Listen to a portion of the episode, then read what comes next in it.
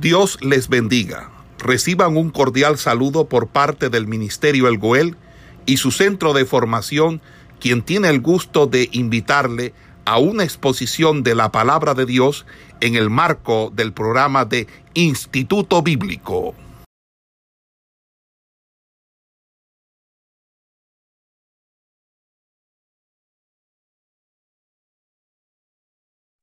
Bien, mi amado hermano, estamos analizando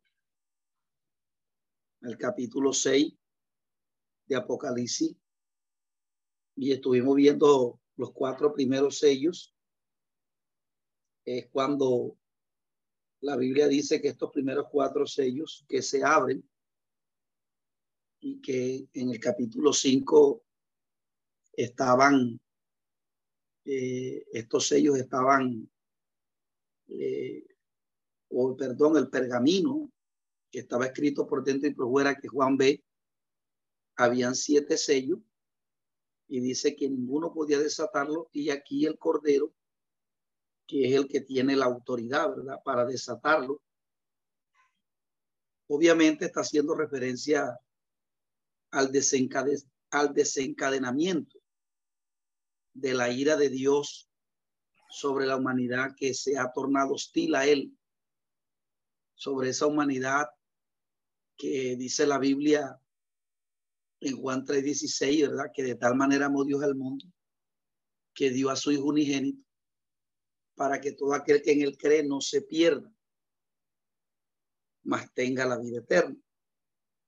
Usted sabe que ese, ese capítulo, Juan de 16, muestra el gran amor de Dios para con la humanidad y la dicha, el beneficio o eh, la, la, gran relevancia y el gran acierto que tienen aquellos que elijan creer en Jesús. Entonces los que elijan creer en Jesús, dice la Biblia,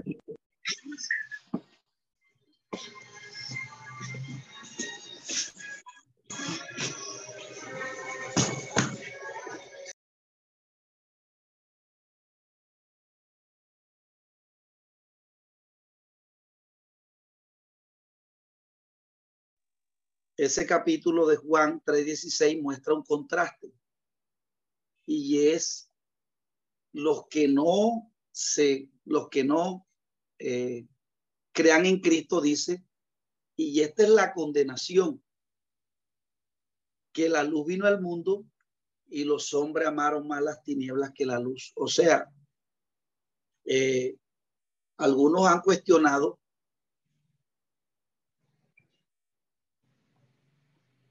sobre todo la, filosofía moderna y la y el pensamiento budista ellos cuestionan el Dios de nosotros, porque ellos dicen que el Dios de amor ahora está mandando ira. Entonces ellos dicen, ¿cómo es eso? Que ese supuesto Dios de amor ahora tiene una ira y va a desencadenar unos juicios contra los hombres. Entonces, por ejemplo, la secta de los testigos de Jehová dicen que, que Dios no va a condenar a nadie, sino que el, juicio más o menos va a ser que las almas, que las personas van a resucitar, los que se salvan, y los que se condenan no van a resucitar. Ese es el juicio. Pero, por ejemplo, los testigos de Jehová dicen que no hay infierno, ¿verdad? Sino que el castigo va a ser que las personas no van a resucitar. Pero el argumento que ellos utilizan es que el Dios de amor no puede eh, llevar, mandar a esas personas al infierno como la Biblia lo enseña. Entonces, ahí uno se da cuenta que los testigos de Jehová lo que tienen es un pensamiento filosófico. O sea que esas doctrinas no están amparadas en lo que enseñaron los hombres espirituales, sino lo que enseñan los filósofos griegos. Entonces, eh, eh, ahí se muestra o se vislumbra en Juan 3.16, del, del, en todo ese capítulo, ¿verdad? Hasta antes que Dios tenga la conversación con Nicodemo, de que el juicio de Dios que Dios va a hacer sobre la humanidad es justo porque Dios mostró su amor habiendo enviado Jesús a la tierra. Ese es el gran amor, ¿verdad? Porque dice que de tal manera amó Dios al mundo que dio. Entonces, el gran regalo de Dios para el hombre es Jesucristo. Hoy en día, las mentes como están tan materializadas, la gente le pide a Dios lo material. Pero resulta que el regalo de Dios para el hombre es algo espiritual. Entonces alguien dirá, ¿para qué me sirve que Dios me dé a Jesús? Bueno, cuando el hombre eh, está aquí en esta vida, como el hombre está tan materializado, piensa que eso no es necesario. Pero resulta que lo más necesario en la vida del hombre es Jesucristo, que nosotros recibamos ese regalo. Porque una cosa es que el, el CISBEN le manda el giro a usted, ¿verdad? O la mesada que mensualmente se le da a, los subsidios esos que regalan. Y entonces usted le dice, no, está en sobre, está en super giro, pero ya es problema de usted si lo va a buscar o no lo va a buscar. Pero ya el regalo fue dado. Si usted no lo coge, no lo va a buscar, ya ese es problema suyo. Pero el regalo fue dado. Y la Biblia dice que Dios fue dado a los hombres. Entonces, hay unos que lo han recibido, que han ido a buscar ese regalo que es Jesús, pero hay otros que no lo han ido a buscar. Entonces, los que no lo reciban o los que no crean en él, como dice la Biblia, categóricamente dicen que para que todo aquel que en él cree no se pierda. O sea, que el que cree en él, el beneficio que va a recibir es no perderse. Pero el que no cree o el que no va a buscar el regalo de Dios, ese se va a perder. Y perder ahí es sinónimo de condenación y condenación ahí es sinónimo de que a las personas que no reciban a Jesús, porque es que cuando nosotros, la humanidad entera está enemistada con Dios. Romanos 5:12 dice, porque si siendo enemigo fuimos reconciliados, muchos más estando reconciliados, seremos salvos por su gracia. Y segunda los Corintios 5:17 también habla de esa reconciliación que el, hombre tiene al venir, al incorporarse a Jesucristo, al venir al Evangelio. De modo que si alguno está en Cristo, nueva criatura de las cosas viejas pasaron y aquí todas son hechas nuevas. Y todo esto proviene de Dios, quien nos reconcilió consigo por Cristo, que Dios estaba en el mundo reconciliando a los pecadores con Cristo, no, no tomándoles a los hombres en cuenta sus pecados, y no solamente dice, sino que también nos encargó a nosotros el Ministerio de la Reconciliación, dice que somos embajadores. Entonces, cuando nosotros predicamos, lo que estamos es eh, eh, dándole a las personas la salida para que no caigan en este juicio. Entonces, eh, es importante que ustedes conozcan esto porque una cosa es el amor y otra cosa es el juicio. Entonces, quienes no elijan a Jesús, sobre ellos hay una sentencia de muerte y es lo que expresa o lo que ve Juan en Apocalipsis 6, ¿verdad? Cómo esos sellos comienzan a abrirse.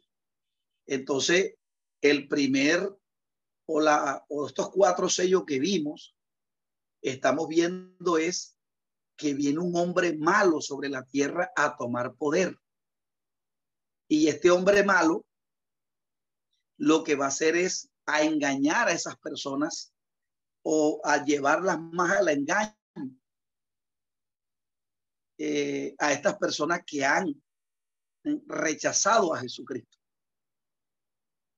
Y entonces eh, eh, hay dos grupos que rechazaron al Señor.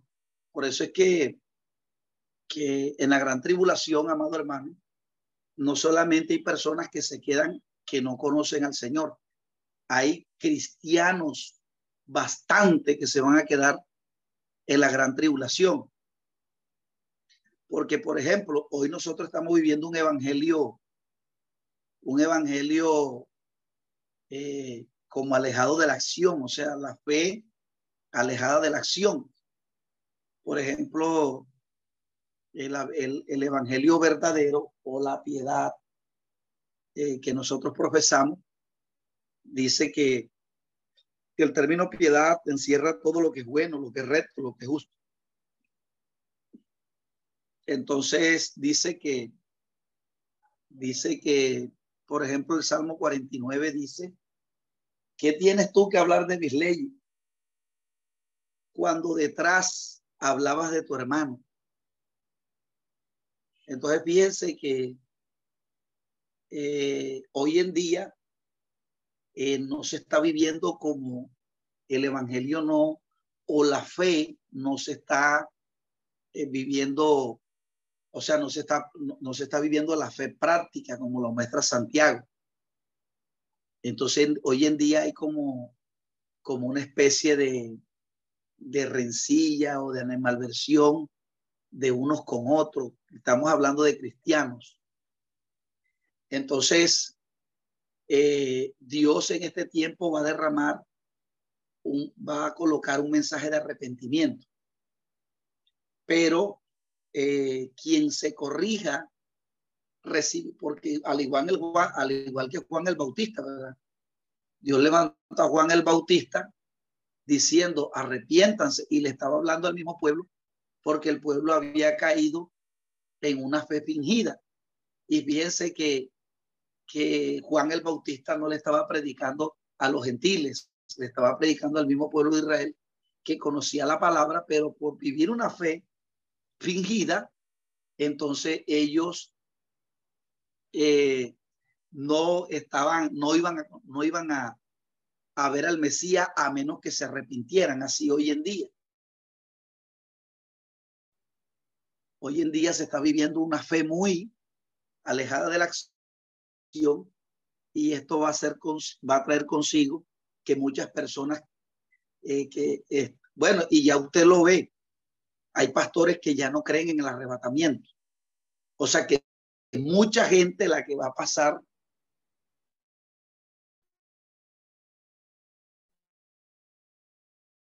a la grande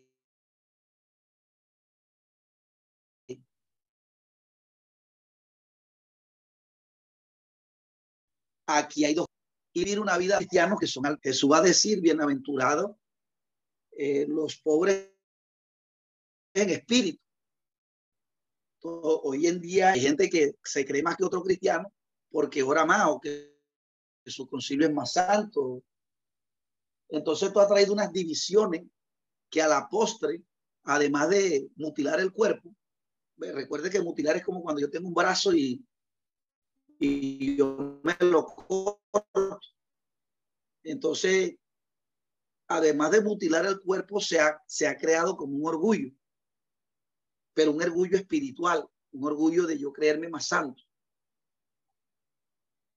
Entonces, de creerme que entonces yo, yo me creo orgulloso. Y todas estas cosas, la gente las está dejando pasar por alto en el cristianismo, porque la gente, al igual que el católico, ha reducido el, pecado únicamente como a los siete pecados capitales, como que hay unos que se pueden dejar y otros que entonces la gente, el cristiano no adultera, pero es grosero, habla mal del hermano, es orgulloso, porque todo grosero es orgulloso, porque la grosería, el orgullo y la vanidad tienen una misma raíz, son de una misma familia. Entonces, un corazón no regenerado. Entonces, cuando se desatan el, el sello, ya los cuatro sellos han descrito el control total del anticristo sobre la tierra. Un monarca, un líder que va a gobernar, pero viene con engaño. Fíjese que se muestra en un caballo blanco, que hasta muchos eh, escritores bíblicos se han confundido y dicen que este es Jesús pero nosotros sabemos por el contexto que no puede hablarse de Jesús porque ese caballo blanco viene como, como, como, como propósito del primer sello. El, primer sello eh, se va a revelar los juicios de Dios, la ira de Dios sobre las personas, sobre las personas que, que o sobre, sobre una humanidad que es hostil a Dios. Entonces, y cuando se desata el sello, dice que viene un hombre montado en caballo blanco, ¿verdad? Y dice que, que salió venciendo y para vencer. Entonces, hay un gobierno que va a tener el anticristo durante estos siete años, pero el hombre va a fingir ser de parte del Señor. Entonces, eso es un, ese es un, ese sello es, muestra la ira de Dios porque la gente que han rechazado a Jesús, o sea, van a caer más en un engaño.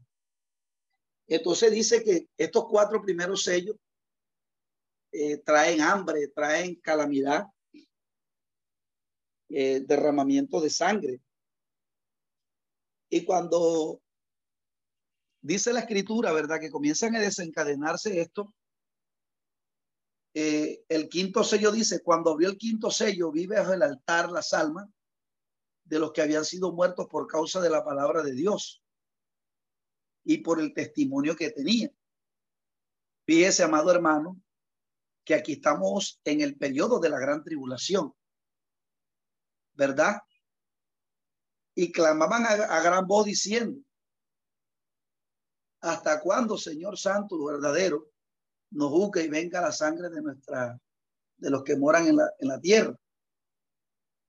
Y, dice, y se le dieron vestiduras blancas y se le dijo que descansase todavía un poco de tiempo hasta que se completara el número de sus consiervos y sus hermanos que habían de ser muertos como ellos. Entonces, fíjense que en medio de ese gran maldad en este gobierno del anticristo, algunos hermanos que se quedaron allá sí se van a arreglar completamente. Y allá, allá en la gran tribulación, entonces, eh, ahí sí, ahí sí se van a volver santos como, como, como se le, como Dios nos pide ahora. Por eso es que ya para ese tiempo, los que hayan tenido la dicha de partir en el arrebatamiento, ya no estarán aquí viviendo estas consecuencias. Pero si hay personas que se quedaron y que cuando vean la manifestación ellos van a conocer. Ellos ya los hermanos saben que se quedaron y que lo que viene es el anticristo. Entonces ellos van a tratar de que el anticristo no los marque entonces, como es el total control del engaño en la tierra, entonces, mis amados hermanos, los, los que se queden no se van a dejar poner la marca. Entonces dice que serán enemigos de las personas y ellos, eh, ellos van a, ellos van a ser muertos y por eso se dice, vi bajo el altar las almas, porque recuerde que en el Antiguo Testamento el altar era el lugar donde se sacrificaba la víctima que llevaba la persona. Entonces, en el altar de bronce se colocaba el animal, ¿verdad? El sacrificio. Y entonces, ahora estas personas mueren porque no se dejan marcar por el anticristo y porque están totalmente decididos a, a no dejarse marcar y a no dejarse meter, a, no dejarse meter en ese sistema, ¿verdad? Eh, eso es tremendo porque, porque eh, habrán personas ¿verdad? Que el que no tenga la fe de pronto bien, bien puesta en ese momento, eh, algunos se dejarán marcar porque es una persecución terrible, Pero aquí dice que ellos prefieren la muerte, ¿verdad? Prefieren la muerte antes que involucrarse en el sistema del anticristo. Entonces el mismo diablo lo, va a atacar y lo va a querer asesinar. Como, como torturarlo y hacerle cosas así para que el resto teman. Recuerde que cuando Herodes mató a espada a Jacobo, él le dijo a los restos de los apóstoles, si siguen predicando en ese nombre, les va a acontecer lo mismo que le aconteció a Jacobo. Pero Pedro dijo, es mejor obedecer a Dios antes que a los hombres. Como quien dice, mejor mátame, pero no voy a dejar de predicar el evangelio o dejar de obedecer a Dios. Pero eso lo dice una persona que ya tiene una madurez en la fe. Pero imagínense, por eso es que la Biblia dice, amados hermanos, que uno tiene que edificar a la gente, a nuestros hijos, meterle la palabra, tanto hijos espirituales como porque hoy en día se está tratando de enseñar al discípulo es que no va a sufrir, no. Más bien es que en medio del sufrimiento aún está Cristo.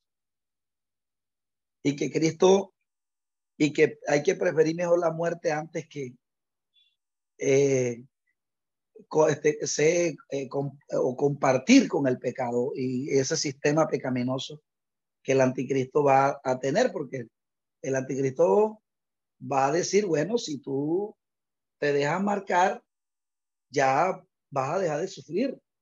Y hay personas que por dejar de sufrir, ¿verdad? Entonces eh, se van a dejar marcar.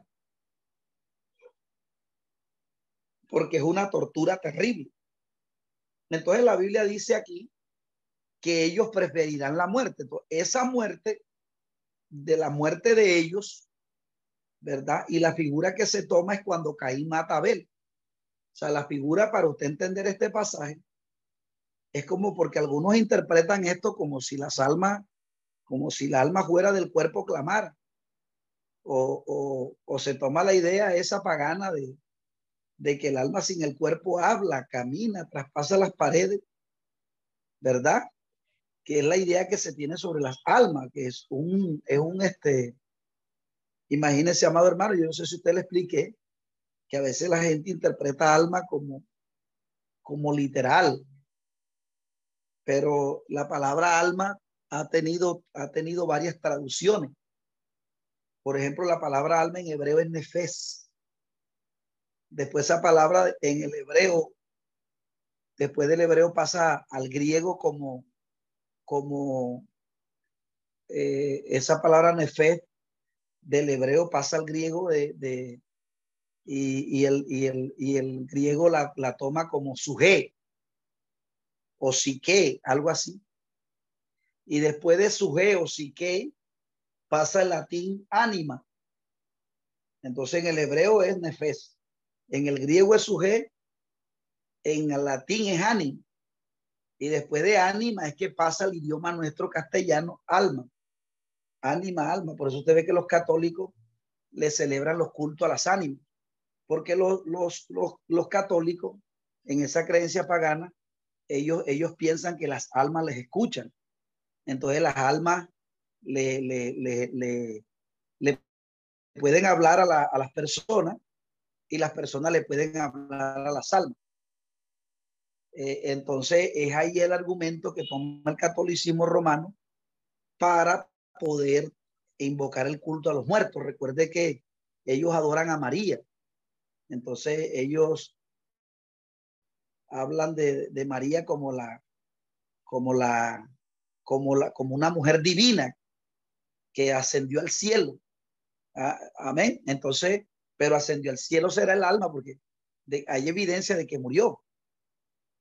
Entonces, eh, amados hermanos, eh, hay gente que interpreta alma así literal y eh, lo interpreta alma, pero lo interpreta como ese, como se interpretan los católicos.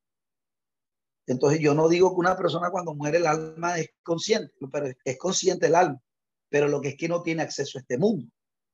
Entonces usted no le puede hablar ni a un ser querido suyo que murió, ni un ser querido le puede hablar a usted oh, que se me apareció mi papá y yo lo vi. No, no es una persona, es, Satanás que toma la figura de los familiares o los demonios.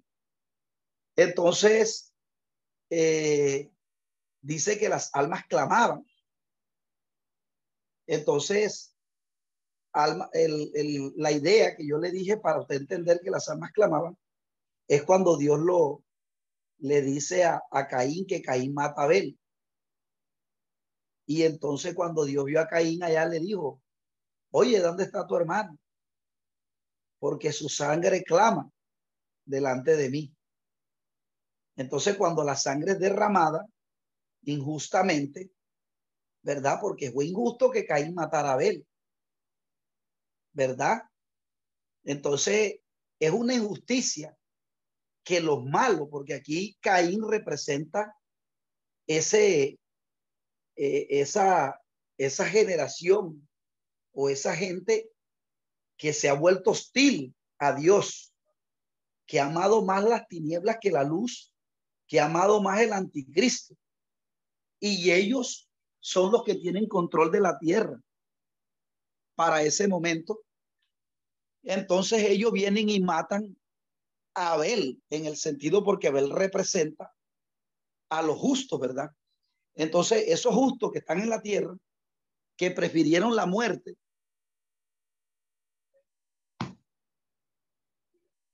antes que eh, hacer parte del gobierno del anticristo o identificarse con la maldad, ellos prefirieron la muerte antes que involucrarse o que ser o que, o que, o que participar. Entonces, esa gente es ofrecida como ofrenda delante del Señor. ¿Verdad? Porque así como un cordero se sacrificaba, y es por eso que, amado hermano, hoy en día el Evangelio, la gente se está identificando es con el mundo. Y la gente piensa que nada más en el vestir, no. El, en las acciones que uno, que, las, que el cristiano hoy se está identificando con el mundo. Porque Ahí la gente se bautiza, pero la gente no está muriendo al viejo hombre. Y es que la Biblia nos llama a morir a lo terrenal. Hacer morir lo terrenal en vosotros. Fornicación, pasiones desordenadas y avaricia, que es idolatría. Entonces la gente ve malo el pecado de fornicación, pero la avaricia no lo ve mal. Entonces usted por eso ve el poco de predicadores usando el evangelio es para pedir plata. Entonces, murieron a la fornicación, pero no han muerto a la avaricia, porque la avaricia es un pecado que está en el corazón. Así como está la avaricia en el corazón, también está la vanidad, también está el orgullo, también está el resentimiento. Entonces la gente ve los pecados que son visibles, pero esos pecados que están internos en el corazón, la gente no los ve mal.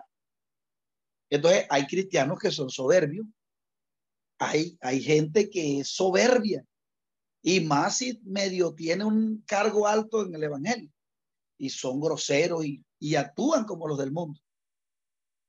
Entonces, eh, eh, esas personas, si no se arrepienten, esas personas no van a entrar en el arrebatamiento en el cielo. Entonces, si no entran, les toca eh, les toca eh, pelear su salvación y ofrecer sus vidas en sacrificio ahora en la tierra. Porque ahora con esta, porque mire, aquí se toma la misma idea, amados hermanos, del Antiguo Testamento. Cuando usted analiza capítulo 6 del libro de Isaías, perdón, el capítulo 2 y el capítulo 1 de Jeremías, usted está viendo el mensaje que está, se está predicando ahí. Y ese mensaje, el escenario que está recibiendo esa palabra es Israel. Y Dios le está reprochando a Israel que ellos han caído no solamente en pecado, identificándose con los pueblos paganos, sino que además ellos ahora están rechazando la palabra del profeta. Y el profeta les está diciendo que ellos se han vuelto orgullosos porque no quieren escuchar la palabra que Dios le está mandando. Por eso dice, en aquel día será batida la soberbia y el orgullo del, del corazón de los judíos. Entonces Israel nunca pensó que un, un, un movimiento babilónico se iba a venir, los iba a apresar a ellos. Porque cuando el pueblo cae en orgullo, Dios tiene que entregarlo a gente más orgullosa que ellos. Mire, cuando Manasés, que fue uno de los apóstatas más terribles que, describe, que describe el libro de los reyes, dice que ese eh, eh, Manasés, un hombre que llevó a Israel a la apostasía cuando reinó y lo llevó a, a, que Israel adorara a dioses paganos distinto con su padre Ezequías, que sí había sido un hombre justo. Y dice que el juicio que le vino a Ezequías, por eso, la misericordia de Dios, perdón, a Manasés, es que lo tomara preso el rey de los asirios. Y entonces dice la Biblia que los asirios, cuando toman cautivo a, a Manasés, dice la Biblia que fue puesto en, en el patio de la cárcel.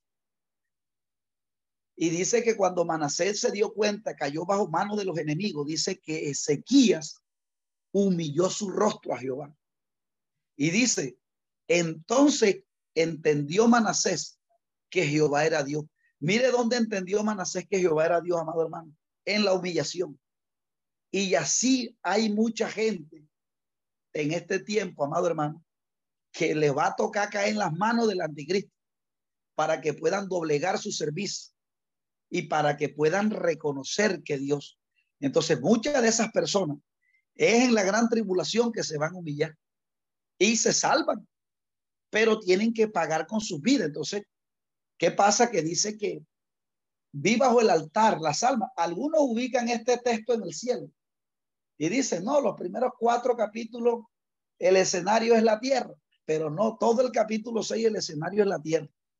Aquí no me va a mí con el cuerpo, con el cuento y que no, que, que los primeros cuatro sellos, el, escenario es la tierra. Pero cuando llega el quinto sello, el escenario es el cielo. Olvídese de ese cuento.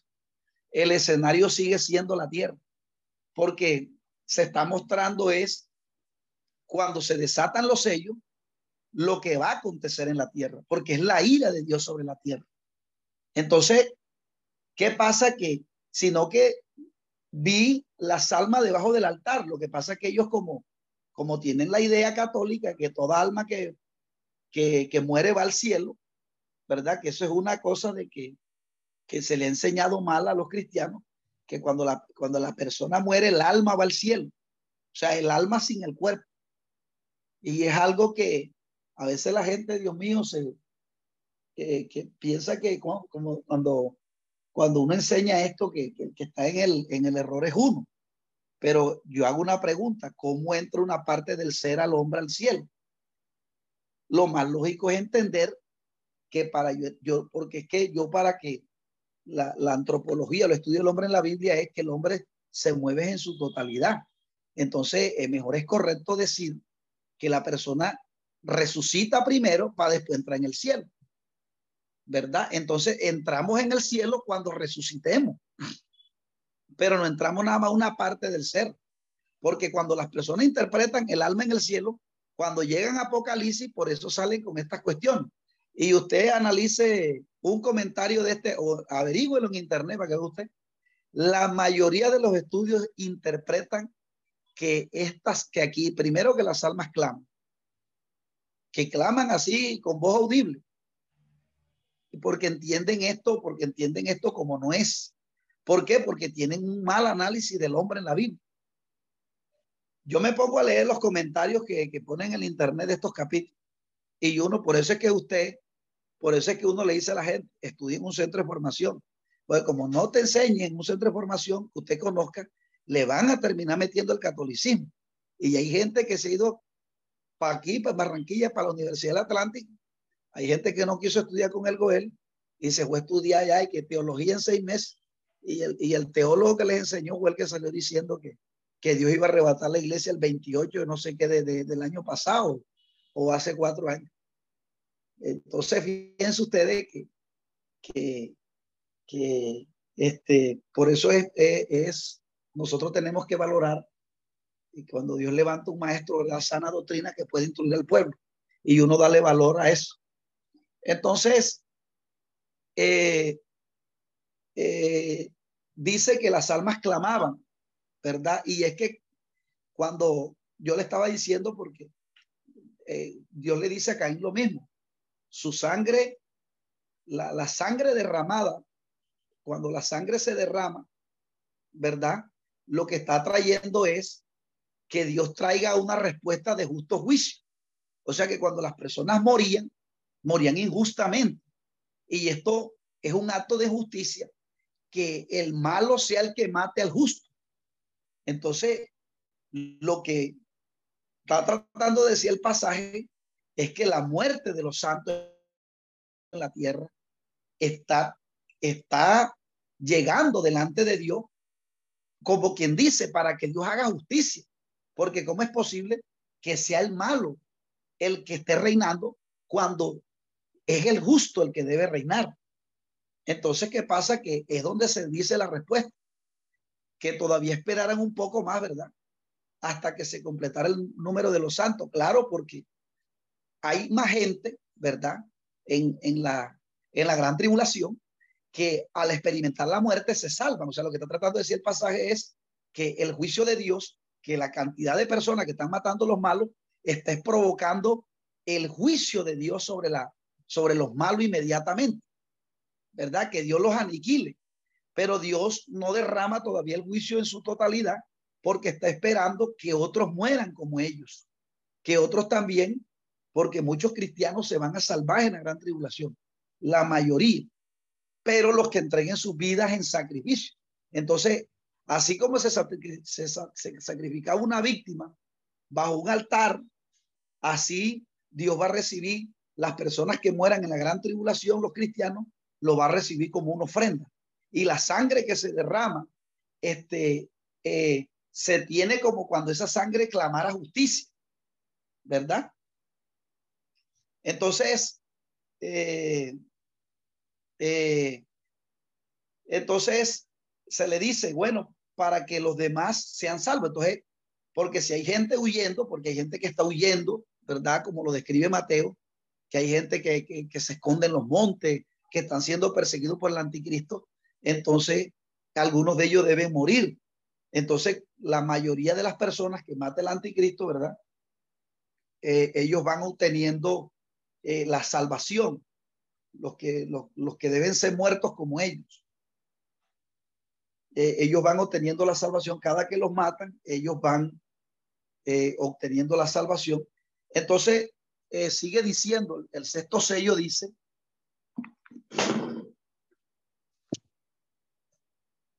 el sexto sello dice, y se le ah, dice, y se le dieron vestiduras blancas y se le dijo que descansasen un poco todavía, un poco de tiempo hasta que se cumpliese el número de los consiervos y sus hermanos que también habían ser muertos como ellos.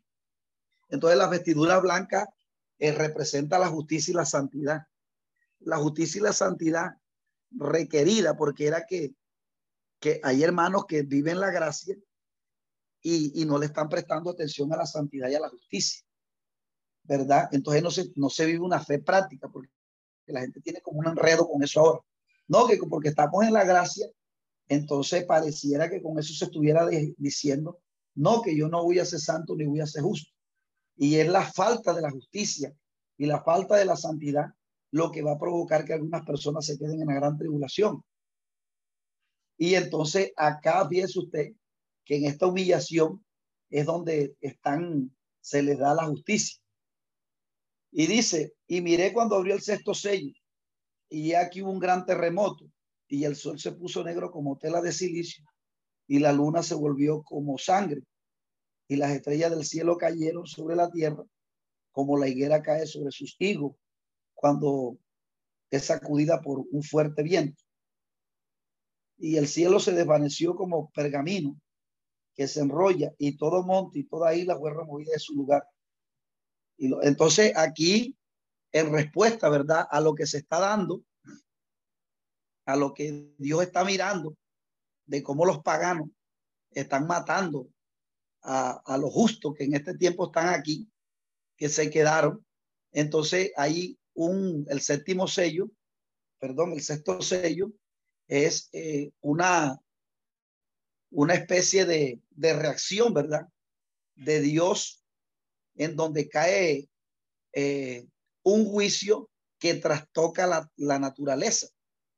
Entonces, eh, el séptimo sello, dice la escritura, y dice que lo que primero va a haber es un gran terremoto, ¿verdad?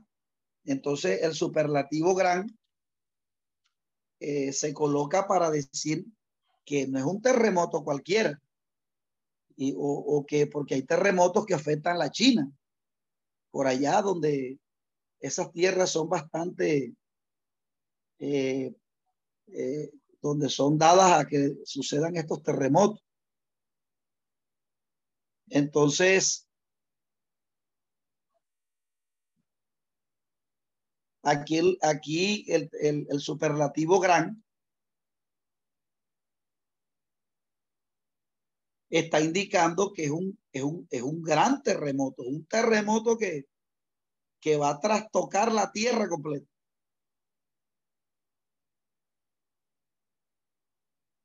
Entonces, eh, dice que,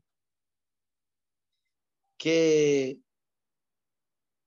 eh, el, gran terremoto trajo como consigo que el sol se pusiese negro como tela de silicio, ¿verdad? Entonces, algunos dicen que no es un eclipse, porque a veces el eclipse pone oscura la, la, la cuestión, pero pero aquí sí es como una oscuridad tremenda, terrible que acontece. Y, y, bueno, y en la, y usted sabe que cuando algo se pone oscuro, sale la luna o se deja ver la luna. Entonces, por ejemplo, han habido eclipses que se pone tan oscuro que, que se deja ver la luna, aun, aunque sea en el día. Entonces, aquí también dice que la luna se pone como, como roja, o sea que no va a dar alumbramiento. Y por eso dice que la, que la luna se volvió como sangre. Y las estrellas del cielo cayeron sobre la tierra. Bueno, algunos dicen que este pasaje sí no es literal, porque se considera que la estrella, bueno, y este pasaje, aunque esta, esta figura que dice aquí Apocalipsis, ya la han dicho en el Antiguo Testamento. Por ejemplo, ya por ejemplo, Joel había dicho que en el gran día del Señor el cielo no iba a dar, la, la luna iba, no iba a dar, se iba a poner roja. O sea, son argumentos que se toman del Antiguo Testamento. Por ejemplo, Isaías también dice, ¿verdad? Que ahí están los capítulos donde lo dice en la Biblia. Eh, de que, que, hablaba de estas figuras cuando en el gran día del Señor dice que las estrellas del cielo cayeron sobre la tierra. Entonces dicen que la estrella, que una estrella, porque dicen que una estrella es más grande que la tierra. Entonces dicen que de pronto eh, para el pensamiento hebreo al que Dios le estaba hablando Juan era eh, que cuando se hablaba de que una estrella caía a la tierra era que se estaba anunciando el fin del mundo, ¿verdad? Entonces más o menos ellos interpretan esto así. Entonces que la estrella cayera sobre la tierra eh, estaba anunciando que eh, los, los judíos, porque recuerde que este, este libro, el género, el género literario de apocalíptica, es un género particular. La Biblia tiene como ocho géneros literarios. El, el, el, el género narrativo, el género sapiencial, el género eh, normativo de leyes, el género poético, y el género, el género apocalíptico, el género literario discursivo y así sucesivamente. Entonces, el género literario de apocalíptica, cada género literario tiene un estudio en su particular, cada género literario. Entonces, Apocalipsis es un género literario que como es netamente judío, entonces los que eh, se les escribió este libro eh, le estaban entendiendo a Juan lo que Juan quería decir con él. Entonces, bueno, algunos dicen que eso no era literal, pero bueno, no lo puedo afirmar tampoco si era o no era literal. Dice que las estrellas del cielo cayeron sobre la tierra como la higuera deja caer sus higos cuando es sacudida por un fuerte viento. Y el cielo desvaneció como pergamino que se enrolla y todo monte y toda isla se removió de su lugar. Bueno, algunos dicen que el cielo es como uno siempre tiene una mirada de un cielo azul. Entonces, para ese momento, ese aspecto como que se quitará. Ya la persona mirará y no ve el cielo azul que comúnmente ve. Entonces, eh, y, dice que todo monte y toda isla se removió de su lugar. Ese terremoto, ¿verdad? Sí va a causar este, grandes, grandes, este, como que, como que desestabiliza la tierra. Y dice, y, los, y entonces los reyes de la tierra cuando ven esto, lo que está pasando como lógicamente, porque esto de pronto es el juicio de Dios porque ustedes ven ahora que está la tendencia budista que se está metiendo, que, que la naturaleza es Dios, o lo que se comúnmente se llama el, el Dios de Espinosa. El Dios de Espinosa es la naturaleza. Entonces, en, eso está tomando auge en este tiempo. El, ateísmo y todos estos conocimientos que se están posmodernos eh, le están enseñando a la juventud de que no existe un Dios como lo predicamos nosotros, sino que más bien Dios es la naturaleza.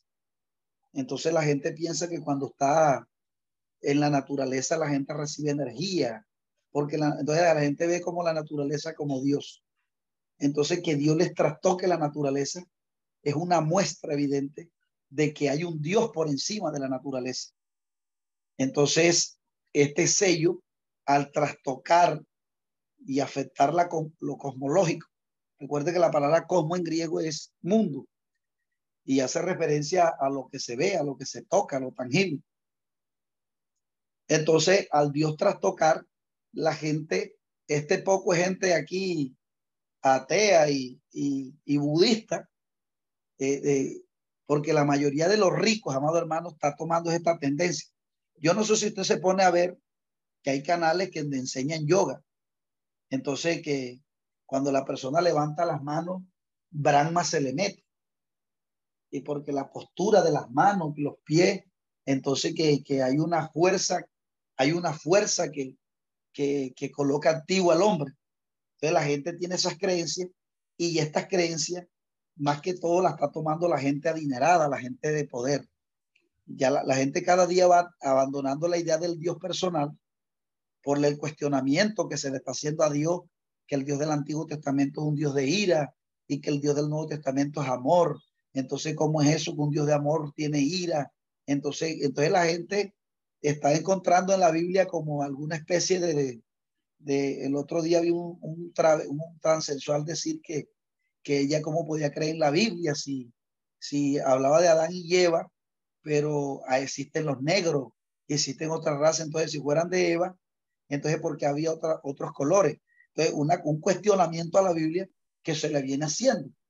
Entonces, la gente está optando más por, por, por inclinarse más por el conocimiento de los hombres que por el conocimiento del Señor y van a caer en ese engaño por Satanás.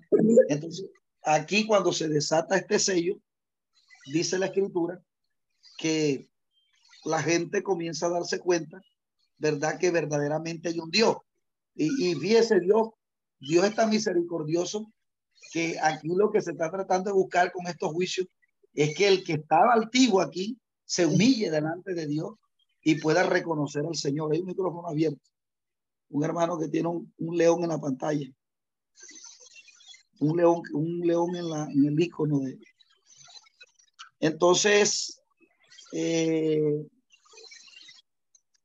eh, cuando la gente ve esto, dice que la, los reyes de la tierra y los grandes, los ricos, los capitanes, los poderosos y todo siervo, todo libre, se escondieron de la presencia en la en cueva, entre las peñas de los montes. Fíjese usted que cuando Eva pecó, la actitud esconderse. Aquí la gente, en vez de reconocer su pecado, lo que hace es que se esconde. Entonces decían, y decían a los montes y a las peñas que hay sobre nosotros y escondernos de la presencia de aquel que está sentado en el trono y de la ira del cordero. porque el gran día de su ira ha llegado. ¿Y quién podrá sostenerse en pie? Entonces piense que la expresión ira aquí está haciendo referencia al justo juicio de Dios. Entonces es justo que si el hombre se ha rebelado contra Dios y ha hecho una, una, un amotinamiento contra Dios, entonces justo que Dios eh, derrame su ira con ellos, ¿verdad? Y en medio de la ira no solamente van a venir los sellos, no solamente van a venir, sino que también va a venir.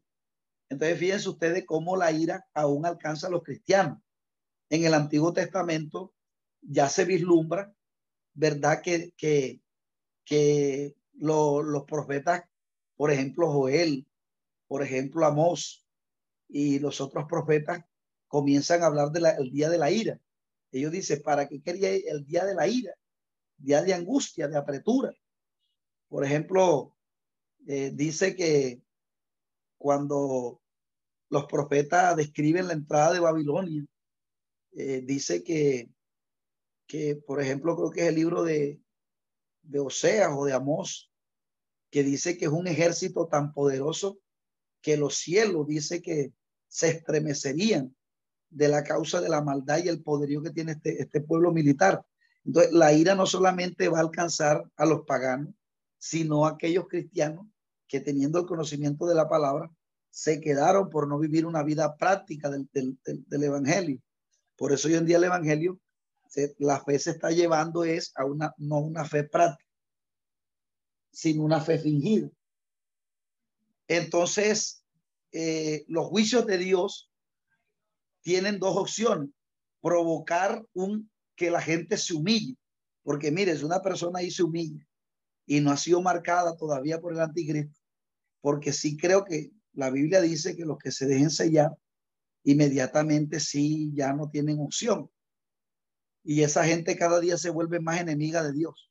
Pero yo imagino que habrán inconversos, amados hermanos, que no, tampoco se dejarán marcar y, y se humillan delante de Dios viendo el desencadenamiento de estos juicios que se destacan de una manera eh, literal sobre la tierra y esto provoca, porque el propósito es que la gente se humille delante de Dios y vea, una, no hay algo que, que, que Dios, que conmueve el corazón de Dios, de ver un corazón contrito y humillado.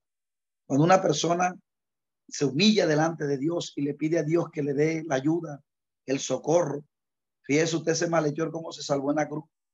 El hombre no había sido evangélico, no había sido nada, pero en, ese, en esa humillación, en ese instante, se le humilló al Señor y dice la Biblia que, que no menospreciará la aflicción del afligido, ni de él esconderá, esconderá su rostro, sino que cuando clamó él lo oyó. Los que clamen aquí, hermano, eh, eh, recibirán eh, salvación aquí en este, lo que es que les toca morir, les toca morir, pero se salvan. Es lo importante. Entonces, eh, eh, luego de estos siete sellos, eh, perdón, luego de estos seis sellos, recuerden que estos seis sellos van hasta el capítulo 8, verso 1, se abre un interludio. Un interludio es como un paréntesis. Entonces, deja los sellos para hablar de dos acontecimientos aquí que Juan ve. Entonces, ahora aquí, ¿verdad? Dice la escritura que eh, Juan eh, tiene dos, tiene dos, eh, dos, se le muestran los 144 mil y se le muestran la multitud vestida de ropas blancas.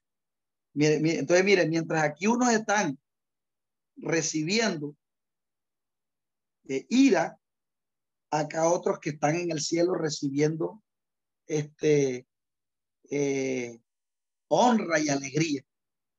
Por, porque por eso la Biblia dice que nosotros los cristianos ahora en este momento vivimos tribulaciones y los paganos les tocará ir a la gran tribulación. Por eso Pablo dice que no, nosotros no nos debemos amedrantar en nuestras tribulaciones, porque ahora nosotros estamos atribulados, amados hermanos. Pero mire dónde Dios nos va a colocar. Y la gente que no busca de Dios, que quiere vivir entre comillas cómoda y que eh, este, les tocaría la gran tribulación. Entonces, bueno, amados hermanos, vamos a dejarlo por aquí. Si usted tiene alguna pregunta, la, la nota ahí, la hacemos en la próxima. Me la nota ahí yo. Entonces, eh, este, este libro, ¿verdad? Este libro es un poco complejo, es bastante complejo a la lectura así literal, a veces uno no entiende muchas cosas, pero es por la característica del género literario. Entonces en la próxima clase veremos ahí los 144 mil la, multitud vestida de ropas blancas, ¿verdad? Y el último sello que termina en el capítulo 8. Bueno, amados hermanos. Esperamos que este estudio haya sido de bendición para su vida y ministerio. A Dios sea la gloria. Este es el Ministerio El Goel, vidas transformadas para cumplir el propósito de Dios.